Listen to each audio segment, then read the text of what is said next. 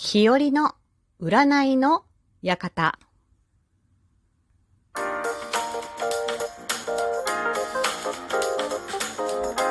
和のねえこれってどうなの？どうも、日和です。えー、日和の占いの館にようこそは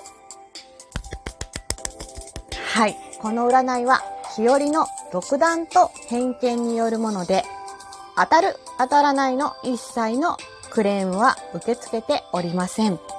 信じるもよし、信じないもよし、あなた次第です。では、日和の占いの館、占っていきましょう。まずは、えー、この占いのご紹介をしたいと思います。はい。えー、まずこのシリーズの配信を1回目に聞いたあなた。この配信が、えー一番目、一番最初に聞いたあなた5本上がってますので、そのうちの1本目だったあなたは、そう、この占いはあなた自身のことです。えー、そして、この配信を2つ目の配信として聞いたあなた。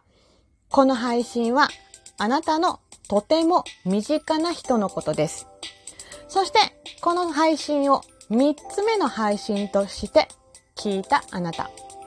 それは、あなたが本当は心のどこかで気になっている人のことの占いです。そして、この配信を4つ目の配信として聞いたあなた。これはあなたが一番最近喋った、おしゃべりをした人のことです。そして、この配信を5つ目、5番目の配信として聞いたあなた。この占いはあなたの未来に出会う大切な人のことです。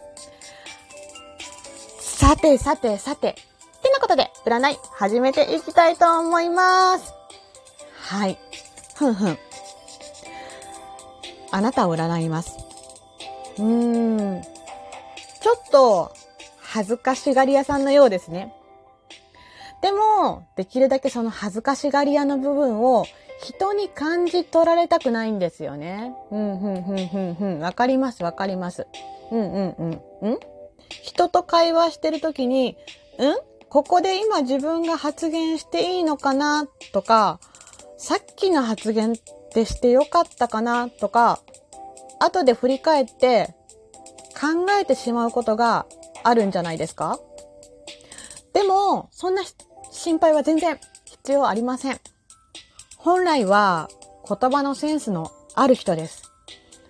少し空気の読めない発言をすることはあっても、どこかでそれを必ず挽回したり、人を癒していたりすることがあります。だから、今のままの自分でいいんです。そして、この占いがあなた以外の人を占っている場合は、その人はそんな悩みを抱えているかもしれません。だから、そんな時はいつもありがとうとか何かかね、あの、感謝の気持ちとか、素直な言葉をかけてあげて、その方の自己肯定感、え自分の気持ちを高めることをしてあげてください。そうすればきっと悩まずに済むはずです。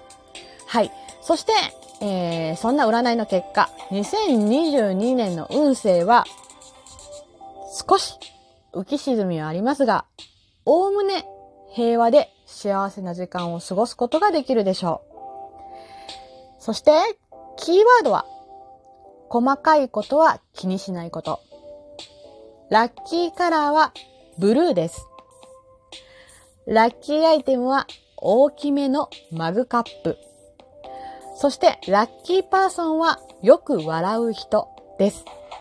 いかがだったでしょうか？日和の占いの館。信じるも信じないもあなた次第。ではまた。じゃあね。日和でした。